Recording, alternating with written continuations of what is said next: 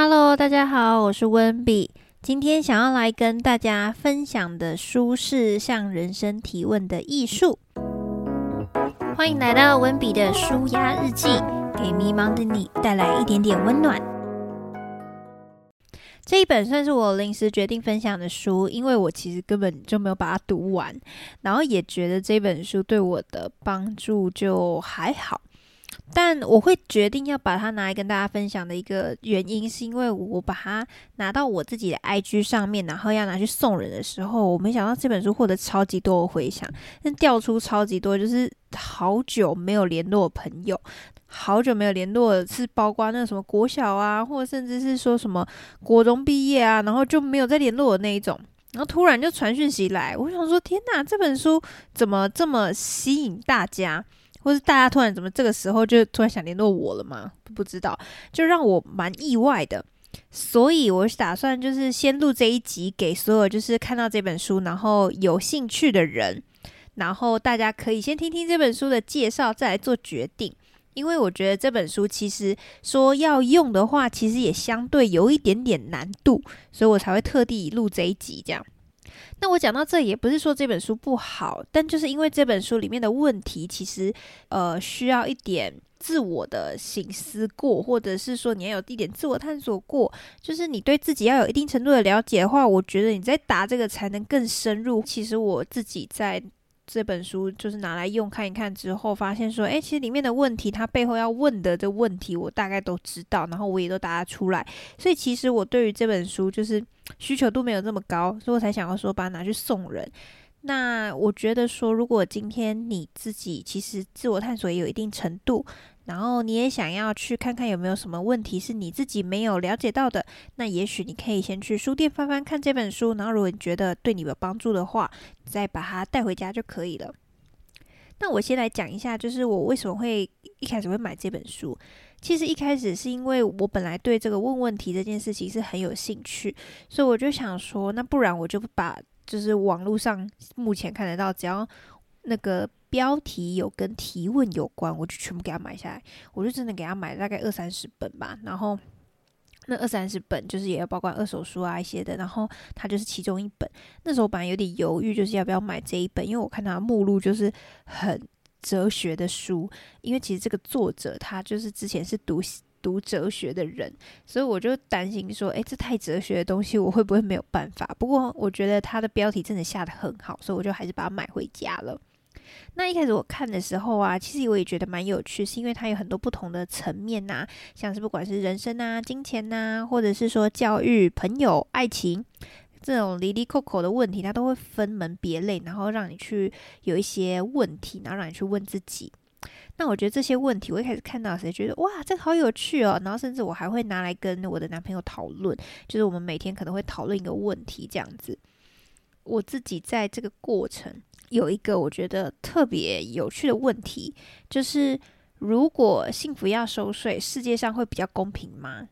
一开始我觉得这个问题就是很酷很棒，然后就是哇，这个怎么会问这种东西？就是听起来听起来好可以思考哦。但是我发现，其实书里面这书的所有问题都可以用一种方式，然后就可以去把它找出解答。这个我晚点会跟大家分享，但我就是因为这个转捩点，就这个问题的转捩点，我发现啊，怎么就是用一个这样的方式之后，全部的问题其实我都可以解了，那瞬间就好像也没什么好讨论的，这本书就被我放置在旁边就长灰尘，所以我才决定拿出来送人。也就是说，基本上你只是要对自己非常了解，或者是说你平时有在思考啊，其实这些问题我觉得都。不算是什么问题。总而言之，就是大家如果对自己有一定的程度的了解，我觉得基本上遇到很多状况，或是这种离离口口的问题，或者这种奇怪的问题，就是有点反逻辑的问题，其实我觉得都会很快有答案出来。不过如果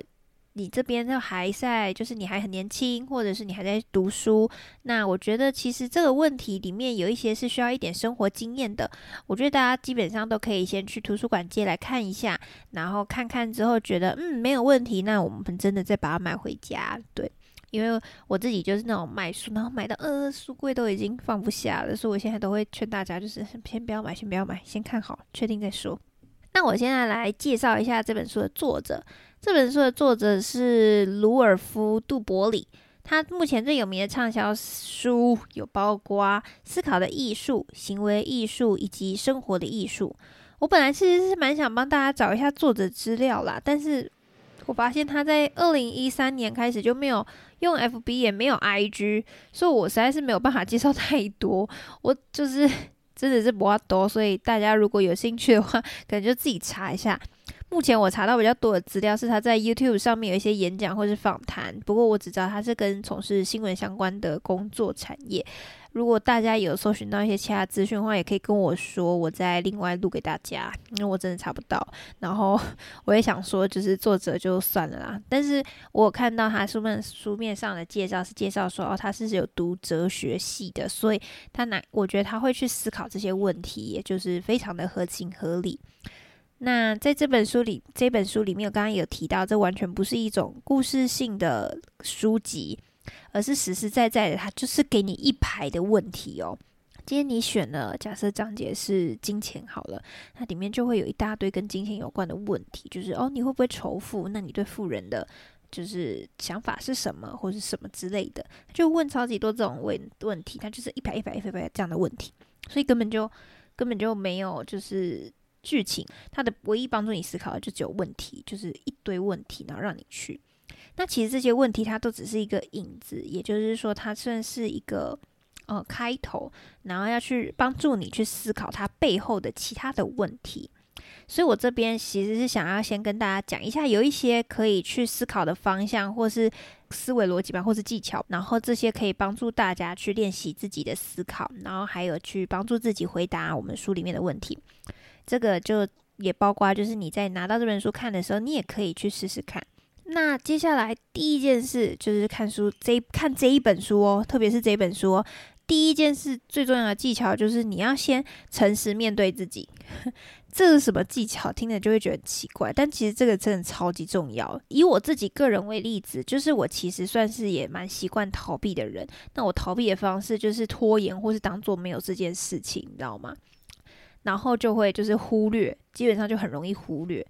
所以等到问题真的开始越来越大的时候啊，你就开始必须被迫检视一些问题。像是我想想，就是我被我忽略过很多的问题，过劳吧。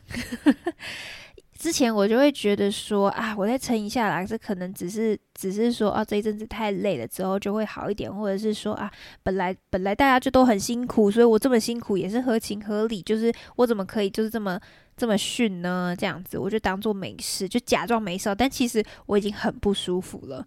然后，而且甚至身体出了一些状况，然后我还觉得说，会不会是就是我没有调试好，所以我要坚强我自己，就是让自己更坚强。最后问题大的最变更大的结果就是我真的不行了，我的头发就是开始掉啊，或者长痘痘啊，或者开始暴饮暴食啊，就是各种问题一次来，然后等到自己变得就是自己都看不下去的时候，才发现啊，真的。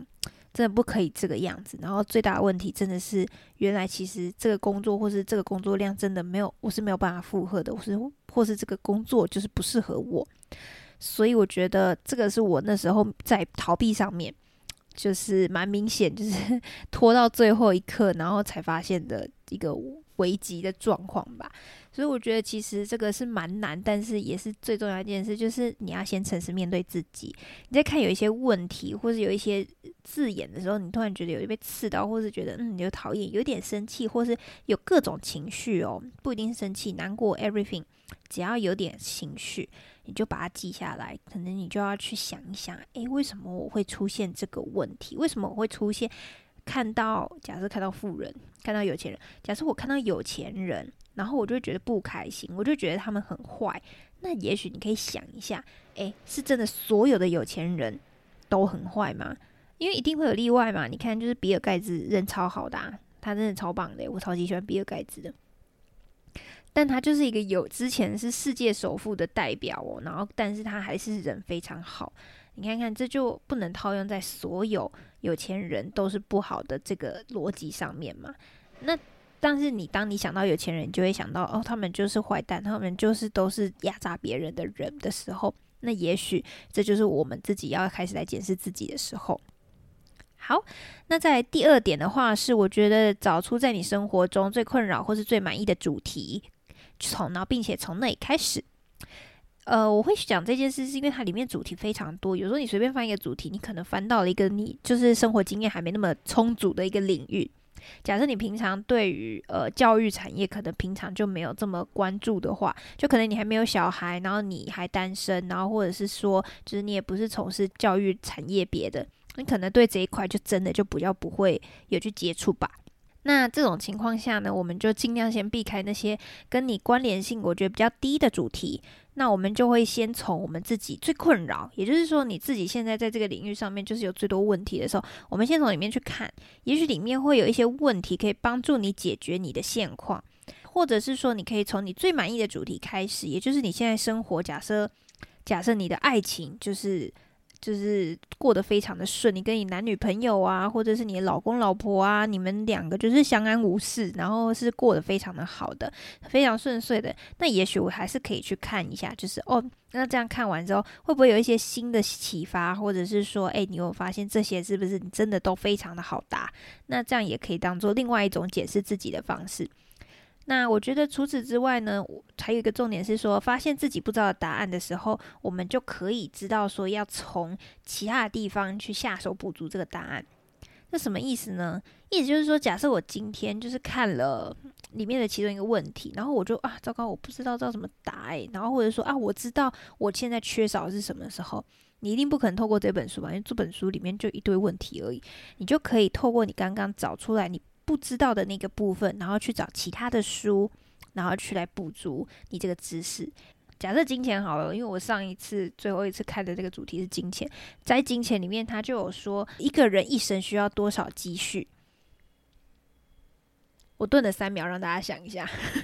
一个人一生需要多少积蓄？这个就跟你自己在理财观念上面，我觉得有很明显的一个关系。就是你的理财观是怎么样的话，你答案其实都不一样。有些人可能会说：“哦，我可能只需要存到就是可以就是财务自由的一个金额。”那有可有些人可能会说：“就是哦，那这是我的算在就是完全不工作也完全不投资的情况下的所有金额。”每个人不一样。我觉得大家可以去想一想，那这个金额要怎么算呢？其实我觉得就可以从很多理财的书籍去看，然后去学习。他们其实里面都有教大家要怎么算出来自己财务自由啊，或者是说自己退休的金额要多少啊，这样。